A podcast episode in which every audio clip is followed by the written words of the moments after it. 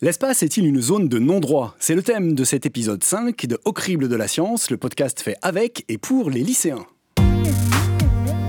Peut-être que euh, il faut que les, les pays qui envoient des satellites se mettent en accord pour voir où est-ce qu'ils les envoient pour éviter de mettre deux satellites au même endroit ou quoi. Ouais, comme une déclaration euh, des droits de l'homme, mais une déclaration des, des droits des, des satellites. Quoi.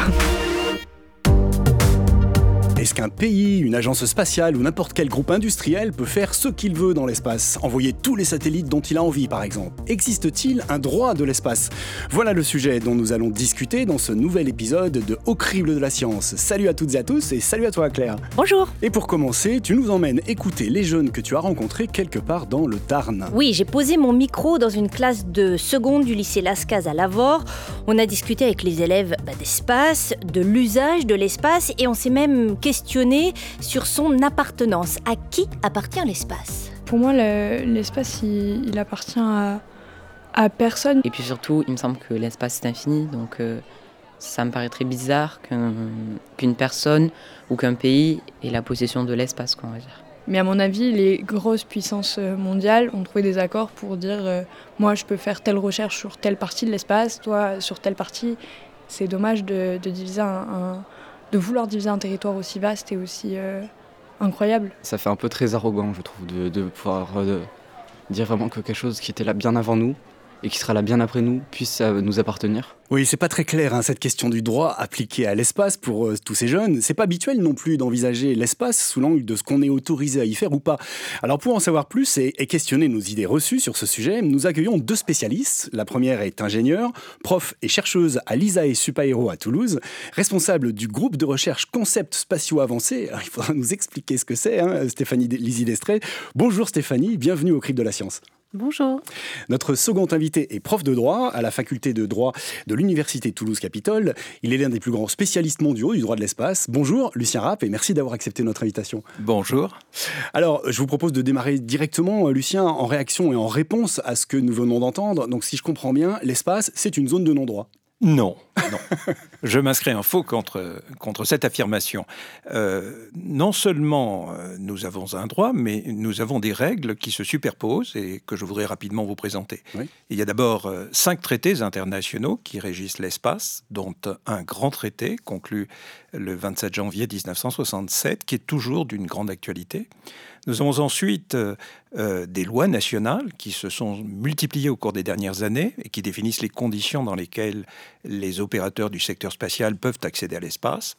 Nous avons également toute la couche des contrats commerciaux que passent les opérateurs les uns avec les autres, et ces contrats sont une source de droit tout à fait importante. Et puis j'entendais que l'un de vos interlocuteurs évoquait euh, les fréquences et les positions orbitales. Nous avons une organisation internationale qui s'appelle l'Union internationale des télécommunications, qui distribue les fréquences, qui distribue les positions orbitales, et qui le fait avec euh, beaucoup d'importance, beaucoup de, conscience. Euh, Elle tient tous les quatre ans une conférence mondiale. Nous sommes en train de préparer la prochaine. Et je puis vous affirmer que c'est un, un enjeu considérable pour toutes les nations qui s'impliquent désormais dans l'aventure spatiale. Mhm. Alors, vous nous dites des lois nationales. Est-ce que ça signifie que l'espace qui est au-dessus d'un pays appartient à ce pays? Non, euh, l'espace n'appartient pas. Parce que le sol appartient au pays. Le sol appartient au pays. En fait, l'espace euh, qui domine nos territoires euh, se présente sous la forme de couches successives. Nous avons une première couche qui monte jusqu'à 20 km, qui correspond à ce qu'on appelle l'espace aérien, dans lequel évoluent euh, les avions de ligne, euh, dans lequel nous volons lorsque nous prenons un, vol. Euh, Au-delà de, cet espace, 20 km au-dessus de nos têtes, démarre ce qu'on appelle la stratosphère, qui est un espace qui va de, de 20 à 100 km. Pourquoi 100 km Eh bien tout simplement parce qu'un astrophysicien autrichien qui s'appelle von Karman a mis en évidence le fait qu'au-delà de 100 km, on perdait l'attraction terrestre et, et on entrait dans ce que l'on appelle communément l'espace extra-atmosphérique. Et dans cette couche évoluent un certain nombre d'objets tout à fait originaux qui, qui rappellent le ballon de cinq semaines euh, en ballon de, Jules Verne euh, et, qui par conséquent sont destinés à, faire euh, des télécommunications, de l'observation de la Terre, des signaux d'urgence, ce genre de choses. Et au-delà de 100 km démarre à ce moment-là l'espace l'espace extra-atmosphérique qui aujourd'hui, compte tenu de l'exploitation dont il fait l'objet, se décompose en deux ensembles. Il y a euh, ce que l'on appelle l'espace proche, dans lequel évoluent les satellites, et au-delà de cet espace proche évolue également la station spatiale, soit dit en passant, mhm. et au-delà de cet espace proche, il y a ce qu'on appelle l'espace profond, qui lui est un objet d'exploration davantage qu'un objet d'exploitation aujourd'hui. Mhm. On va revenir à, toutes, ces, notions que, vous venez de nous apprendre. Euh, je voudrais me tourner vers vous, euh, Stéphanie. Euh, de votre côté, alors je rappelle donc que vous êtes ingénieur, responsable d'un groupe de recherche sur les concepts spatiaux avancés. Alors il faut nous dire ce que c'est, ça, concept spatiaux avancés, en quoi ça consiste? Alors les, les, concepts spatiaux avancés, ce sont toutes les futures missions d'exploration, mais aussi des missions commerciales avec un horizon de temps de au moins 15 ans. Donc euh, tout ce qui est déjà dans, dans les bureaux d'études, en recherche et développement, nous, ça ne nous intéresse pas. On va plutôt partir des sujets qui sont plus dans la science-fiction, dans le, ce qui nous semble impossible et d'essayer de voir s'il si, euh, résiste à la science ou pas. Alors, est-ce que le droit, c'est un concept spatial avancé? Comment ça interfère avec vos recherches et avec vos, vos réflexions? Tout à fait. Euh, j'ai la chance de travailler dans une équipe interdisciplinaire, mais vraiment au sens large. Alors, mon équipe est faite de chercheurs qui euh, sont tous issus de, de, sciences physiques, mathématiques, etc. Mais j'ai le grand plaisir de travailler avec des économistes, avec du genre du droit, de la géographie.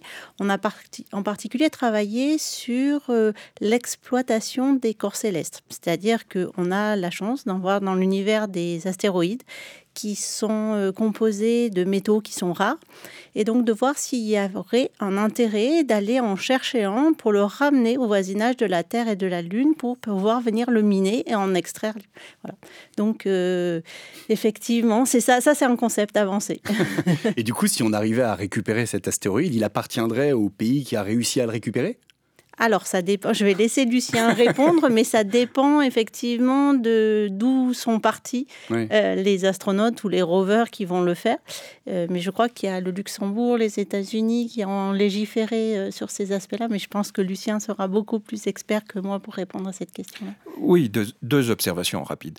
la première, pour répondre à votre première question et à la question de l'un de vos auditeurs, l'espace appartient-il, l'espace extra-atmosphérique, hein, au-delà de, de 100 km, appartient-il à quelqu'un, eh bien, il n'appartient à personne. Euh, nous avons le traité de l'espace que, je, que j'évoquais tout à l'heure, qui énonce clairement, l'article premier, il ne cesse de le faire tout au long de, de ces articles, ils ne sont pas très nombreux, euh, qui, qui indique donc que c'est une province de l'humanité, c'est ainsi qu'il est, il est défini, euh, un apanage de l'humanité tout entière.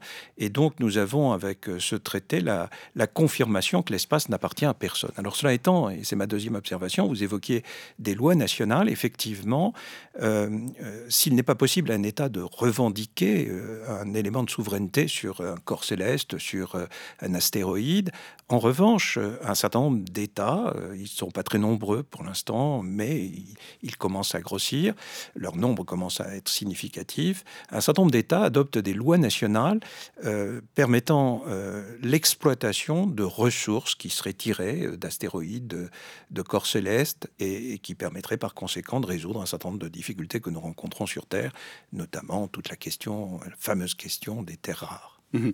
Donc si je, si je vous suis, les États-Unis qui ont planté un drapeau américain en 69 sur la Lune, ça ne signifie pas que la Lune appartient aux États-Unis. C'était, euh, c'était symbolique. Euh, les Chinois vont sans doute faire de, la même chose. C'est en train. Mais je vous rappelle que Armstrong a dit euh, c'est un petit pas pour l'homme et un grand pas pour l'humanité. Mhm.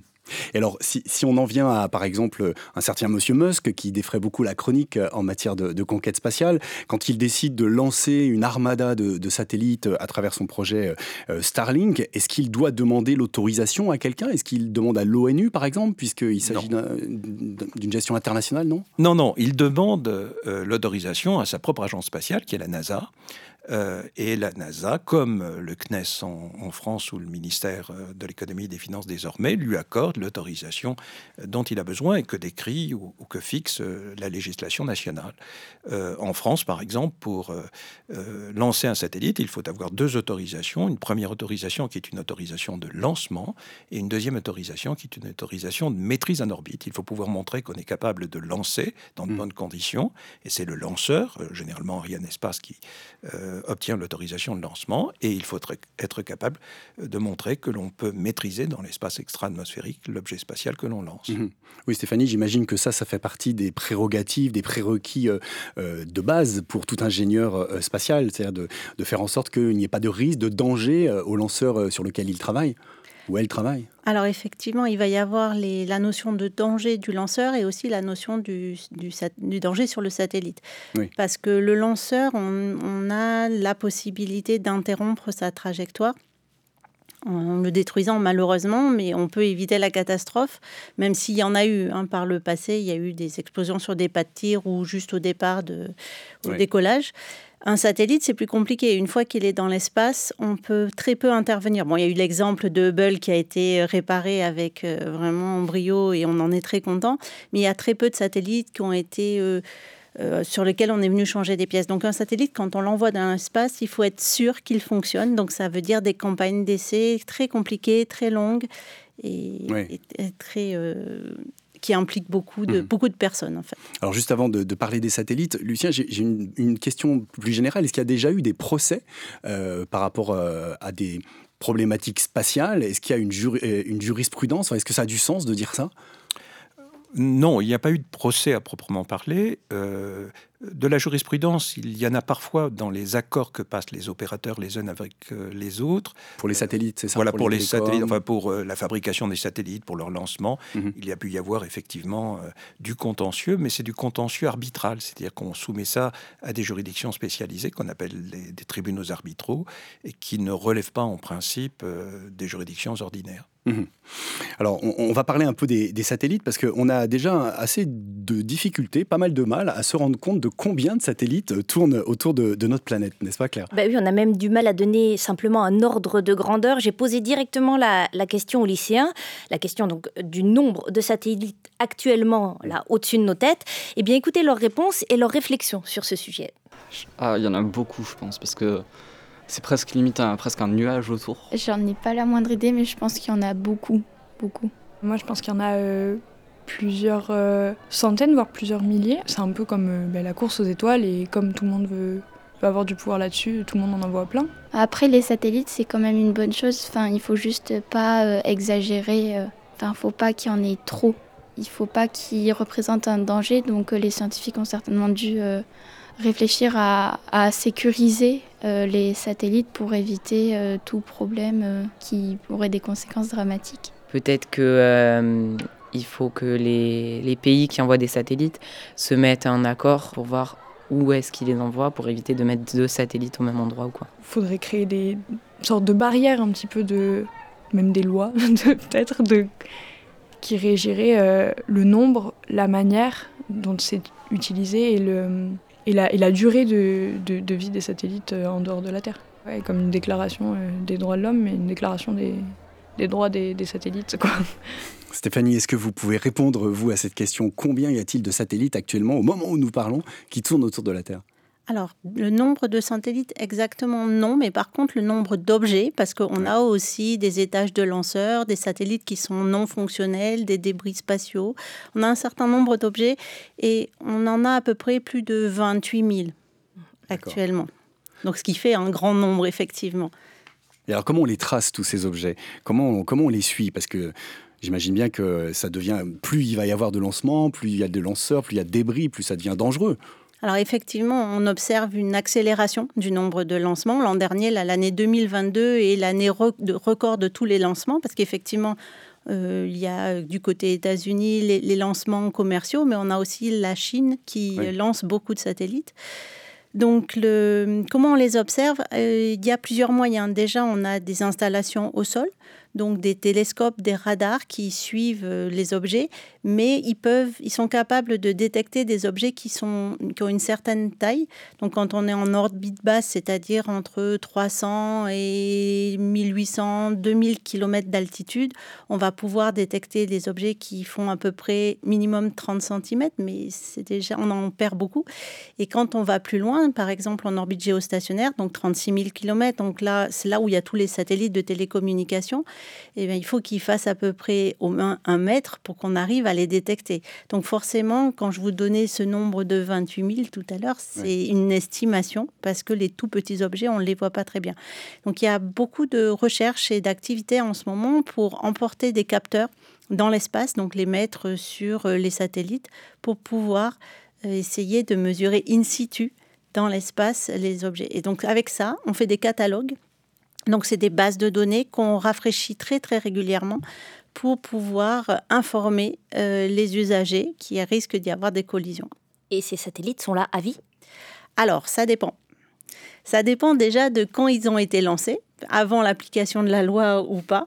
Donc on a des objets qui sont des objets historiques et qui sont là depuis très longtemps euh, dans l'espace. En fait, ceux qui sont en orbite basse vont naturellement rentrer. Euh, parce que on est proche de l'atmosphère, l'atmosphère va frotter et donc ça va leur faire, les faire descendre progressivement et ils vont mmh. se détruire dans l'atmosphère. Par contre, ceux qui sont au-delà de l'orbite basse euh, bah, ils y restent. Donc le seul moyen de les éliminer, c'est de les mettre sur ce qu'on appelle une orbite cimetière, euh, qui, moi, ne me satisfait pas vraiment parce que ça ne fait que repousser le problème. À un moment, cette orbite cimetière, c'est comme une casse en fait, hein, sera euh, bah, trop remplie. Est-ce qu'on a une idée du nombre de satellites qu'on a lancés depuis toujours? Alors, le nombre d'objets, encore une fois, il dépasse, on est presque à 60 000. D'accord. Donc euh, voilà, il y a, et, et parmi les, les, 28 000 objets que, dont je parlais tout à l'heure, il y en a qu'un tiers qui sont fonctionnels, qui sont utiles. Alors, ils servent à quoi tous ces satellites, si, si on peut s'interroger? Alors, j'imagine qu'il y a des fonctions différentes, mais on a parlé de télécommunications, ça c'est quelque chose de, connu. Alors, il y a cinq grands champs d'application pour, euh, pour l'espace. Le, le, premier, celui auquel on pense tous, c'est la science on envoie des satellites pour mieux comprendre comment fonctionne l'univers, pour mieux connaître la Terre, pour, euh, pour faire des expériences, des mmh. expériences... Euh, ce sont des satellites, sont des télescopes qu'on envoie Alors ça peut être des télescopes, mais c'est toutes sortes d'instruments. Mmh. Et euh, l'être humain a été extrêmement inventif et créatif et a, a déployé beaucoup, beaucoup de, d'objets uniques, cherchant à mesurer dans l'infiniment petit ou l'infiniment loin. Donc, ce sont des bijoux en fait de technologie, ces, ces satellites-là. Donc ça, c'est les, ça, c'est les aspects scientifiques. Ensuite, le deuxième champ, c'est l'observation de la Terre. Parce que pour comprendre euh, l'évolution de la Terre euh, de manière euh, globale et le questionnement que l'on a actuellement au niveau du, changement du climat, le réchauffement climatique, on en a pris conscience grâce à l'espace, grâce aux satellites d'observation de la Terre qui permettent de suivre l'évolution de l'atmosphère, mais aussi des océans, des glaciers. On va aussi s'en servir pour faire de la météo, pour faire de l'imagerie. Donc ça, c'est le champ de l'observation de la Terre. Le, le troisième, c'est les télécommunications. C'est le marché le plus rentable, celui qui permet de faire vivre l'économie. Donc euh, là, c'est utile parce que on est tous euh, connectés à Internet, on a besoin de téléphone et sans satellite, on peut pas le faire. Le quatrième champ, c'est le positionnement. On a tous dans GPS, le GPS. Alors le GPS c'est une constellation. On a des équivalents puisqu'on a euh, Galileo en Europe, on a GLONASS en Russie, on a Baidu en Chine et puis il y a d'autres mhm. il y a d'autres projets. Donc ça c'est l'avant-dernier. Le dernier c'est c'est la défense. Donc la défense, ça va être euh, des missions qui sont mixtes entre les différentes applications. Donc ça peut être la navigation et les télécoms, l'observation et la navigation. Donc ça dépend. Mmh. Le renseignement aussi, j'imagine. Oui, voilà. La surveillance. La surveillance. Et alors du, coup, tous ces satellites, vous nous dites, euh, quand ils sont en fin de vie, ils sont sur des orbites euh, cimetières. il n'y a pas une responsabilité de, du producteur ou du, fabricant ou du propriétaire du satellite par rapport à, à cela? Ah. Il n'y a, pas une nécessité de le gérer? jusqu'au bout de sa vie Tout va dépendre de quand est-ce qu'il a été lancé et de quel pays il a été lancé. Donc un satellite français, euh, s'il a été lancé après 2011, euh, la, donc euh, doit respecter la, loi sur les opérations spatiales et donc euh, on doit gérer sa fin de vie. Mhm. Donc, 2011, c'est une loi, euh, Lucien, c'est une loi importante pour l'espace? Oui, oui, c'est la loi du 3 juin 2008 qui est entrée en vigueur en 2011 avec tout son appareil réglementaire. Et cette loi est, un modèle du genre. Hein. La loi française, elle est souvent d'ailleurs imitée à l'étranger. C'est une loi française, donc qui s'applique aux opérateurs C'est la loi sur les opérations spatiales qui s'applique à tous les, toutes les opérations spatiales, à tous les objets spatiaux qui sont lancés par la France, depuis la France, ou par des Français. D'accord. Donc si, euh, par exemple, euh, les Français lancent un satellite euh, chinois. et la loi s'applique aussi à ce satellite. Exactement. D'accord. Donc à partir de 2011, on, a cette nécessité de travailler sur la fin de vie du satellite, c'est ça? Et de pouvoir le récupérer. Alors comment ça, concrètement, comment ça marche ça? C'est de l'autodestruction? C'est alors, si, on a un satellite français après 2011, il aura suffisamment de carburant à bord pour que lorsque sa mission est terminée, de faire une manœuvre pour changer d'orbite et se mettre sur une trajectoire qui va le faire rentrer dans l'atmosphère ou l'emmener sur euh, l'orbite cimetière sur laquelle il va rester. Si il est date d'avant, eh ben, tous les cas possibles vont pouvoir se produire. Malheureusement, soit il reste un gros débris qui va gêner tout le monde. Euh, c'est le cas notamment des, étages de lanceurs qui restent en orbite. Il peut malheureusement exploser. Euh, parce que la batterie arrive en fin de vie et n'est n'est plus gérée, donc là il peut exploser. Il peut exploser aussi parce que les réservoirs peuvent exploser et là ça va générer des centaines, des milliers de petits débris. Et la grosse difficulté, c'est qu'ils vont très vite en orbite basse, ils vont entre 7 et 8 km par seconde, ce qui fait à peu près 25 000 km heure. Donc vous imaginez deux petits objets à cette distance-là qui se rentrent dedans, ça fait des dégâts. Euh, C'est des balles de fusil, quoi. Oui. oui, oui, oui. Explorer, ici Kowalski, je confirme un contact visuel avec les débris. Les débris proviennent d'un satellite DSE. Je répète, je... Ici Dr Stone, je demande un retour anticipé. Il faut partir, on y va, on y va, on y va météorologiques du Cap Kennedy sont défavorables. Houston, ici Explorer, répondez. Je demande un retour anticipé vers la soute. Explorer, vous recevez Explorer, autorisation de récupérer le Dr Stone. Affirmative, Kowalski. Houston, ici Explorer, répondez. Ok. On a perdu Houston. Ah. On a perdu Houston. Faut vraiment qu'on dégage, maintenant. Vous voulez un coup de main, vous deux Non, nous attendons. C'est coincé Un homme est touché Un homme est touché Houston, ici Explorer, répondez. Kowalski, et on voit sur l'écran Sandra Bullock dans le rôle du Dr Stone qui disparaît dans le noir infini de l'espace. Alors vous l'avez peut-être connu, ce film catastrophe, hein, c'était un extrait de Gravity réalisé par euh, Alfonso Cuaron en 2013 qui a fait prendre conscience euh, à un public mondial que le danger dans l'espace peut venir tout simplement, tout bêtement, j'allais dire, d'une collision avec des débris de nos propres satellites. Euh, Stéphanie, est-ce que ce film vous a semblé réaliste à vous aussi en tant que spécialiste des satellites? Et puis qu'est-ce qui est mis en place pour éviter que ça arrive à Thomas Pesquet ou à Sophia Pour rester chauvin alors, le, réalisme du, film, c'est partiel. Effectivement, il y a le, côté euh, euh, scénario pour faire euh, réagir et vivre des émotions. Donc, effectivement, pour l'instant, on n'en est pas là.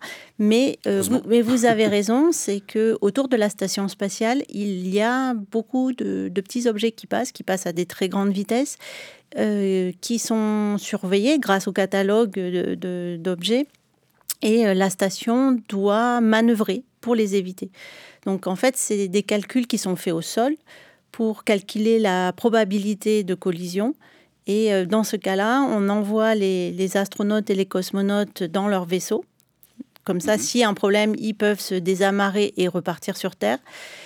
Et on fait une manœuvre pour changer l'orbite de la station pour qu'elle évite le débris.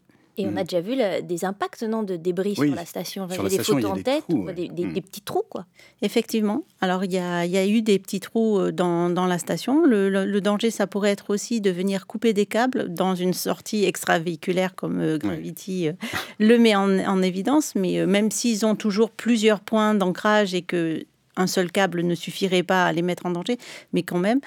Et oui, et puis il y a aussi un peu le mystère là qu'il y a eu sur euh, le dernier euh, vaisseau russe qui était amarré, qui a perdu son liquide de refroidissement mmh. à cause d'un trou probablement d'une micrométéorite, peut-être d'un débris, et euh, qui, qui, a quand même perturbé le bon fonctionnement de la station. C'est-à-dire que les, le cosmo, les deux cosmonautes russes et l'astronaute américain sont restés, et ils sont encore dans la station, alors qu'ils devaient être remplacés à la fin de leur mission. Mmh. Et en cas d'accident grave, euh, Lucien, est-ce qu'on peut imaginer une recherche en responsabilité, euh, par exemple, qui, si on, on, identifiait que le débris euh, qui a causé cet accident et provient d'un satellite d'un pays, on pourrait aller jusqu'à un procès, par exemple? Absolument. nous avons un régime de responsabilité internationale euh, relatif aux, accidents qui surviennent. Alors, on distingue deux ensembles de règles. Les accidents qui surviennent sur Terre, avec la retombée d'un satellite, euh, le régime de responsabilité internationale euh, est établi sur le fondement de la faute, c'est-à-dire qu'il, euh, pardon, du, du, régime de responsabilité sans faute. En revanche, tous les accidents qui sont causés dans, les, dans l'espace extra-atmosphérique impliquent effectivement la preuve d'une faute. Hmm. Et si j'insiste sur cet élément, c'est tout simplement que vous le releviez très justement, pour que l'on prouve l'existence d'une faute, il faut encore qu'on soit capable d'identifier l'origine du dommage, et l'origine du dommage implique que l'on puisse retrouver le, le numéro d'immatriculation de l'objet spatial qui a percuté. C'est euh, impossible. Euh, bah, si si c'est un satellite qui est encore euh, en usage ou qui vient d'achever sa vie, on peut identifier ce satellite et on sait à hmm. qui il appartient, à la condition qu'il ait été immatriculé, parce qu'une partie des satellites qui circulent dans l'espace ne sont pas immatriculés. Ce sont des, par exemple des satellites militaires qu'on veut dissimuler. Et donc, euh, bah, il, y a, une vraie difficulté. Et puis alors, j'ajoute à tout cela le fait que euh, nous, nous, vivons sur Terre avec des systèmes juridiques qui ne sont pas exactement de même nature et que la définition de la faute n'est pas exactement la même d'un pays à l'autre. Oui, en plus. On a effectivement un vrai sujet sur la table. Donc, du travail pour les juristes. Mhm. Oui, parce que les satellites ont des plaques d'immatriculation. C'est comme les, véhicules, ils sont euh, identifiés, Stéphanie? Oui, justement, dans les catalogues dont on parlait, on a des labels où on peut identifier clairement quel est le satellite et euh, donc du coup qui l'a fabriqué, qui l'a lancé mhm. et qui, qui en bénéficie. Et quand ils retombent sur Terre, est-ce qu'il n'y a pas un danger là aussi? Euh, C'est-à-dire que vous disiez quand ils sont en orbite basse, ils rentrent dans l'atmosphère et puis là, qu'est-ce qui se passe? Alors, tout dépend si on est sur le cas d'une rentrée contrôlée ou une rentrée non contrôlée. Donc, une rentrée contrôlée, il y a des ingénieurs, des opérateurs dans un centre de contrôle qui vont maîtriser, gérer la trajectoire du satellite.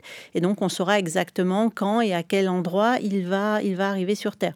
Bien souvent dans les océans, comme ça, euh, on règle le problème. Si, euh, si c'est une rentrée non contrôlée, donc soit parce que bah, il descend naturellement, soit parce que bah, il y a eu un, un, accident, un échec, une panne. Dans ce cas-là, on va avoir beaucoup de difficultés pour savoir où il va finir, euh, il va finir sa mission.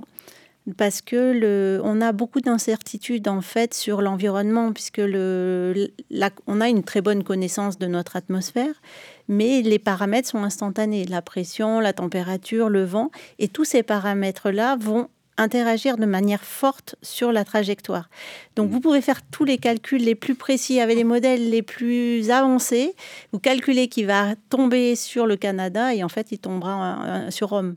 Ah oui, ah oui c'est pas tout à fait à côté quand même. Voilà, donc il faut prévenir tous les gens qui sont sur le couloir, sur la trajectoire, que potentiellement il y a un risque. Et là, si, si le problème est sur Terre, on tombe sur une juridiction terrestre cette fois-ci?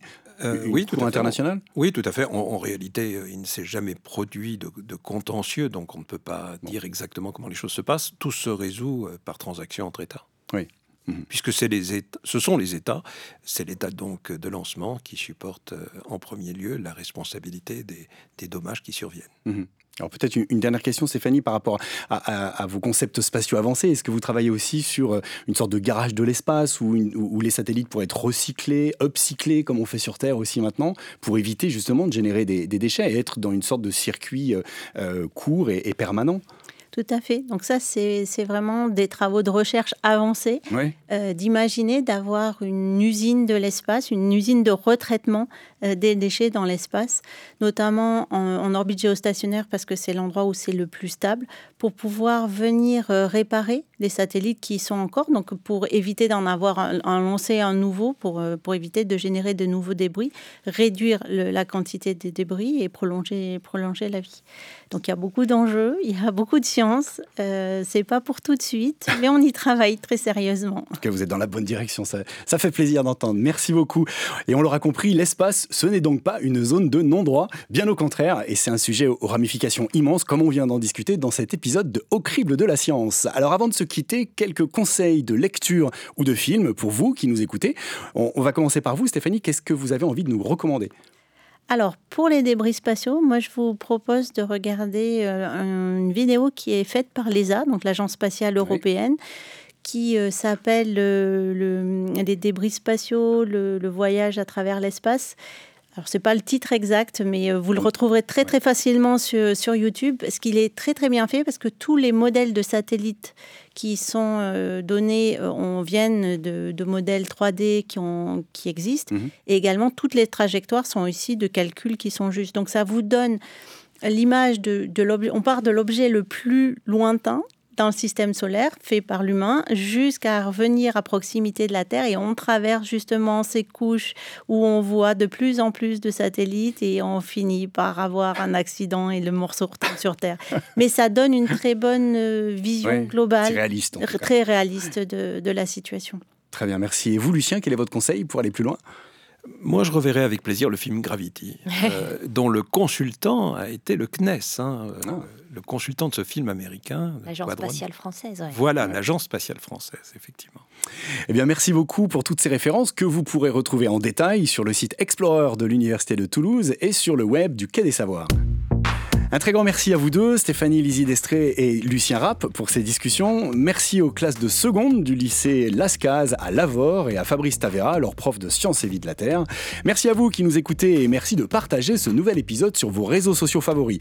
Au Crible de la Science, un podcast présenté par Claire Burguin et Laurent Chiquano, préparé par Clara Moller et Charlène Rivière, réalisation Arnaud Maisonneuve, à la prise de son Thomas Goiset. Merci au ministère de la Culture, au rectorat de l'Académie de Toulouse, à l'IRES, au Clémy et à Campus FM pour leur soutien. Au Crible de la Science, une coproduction Explorer Université de Toulouse et du Quai des Savoirs. À la prochaine fois et je compte sur vous, restez critiques.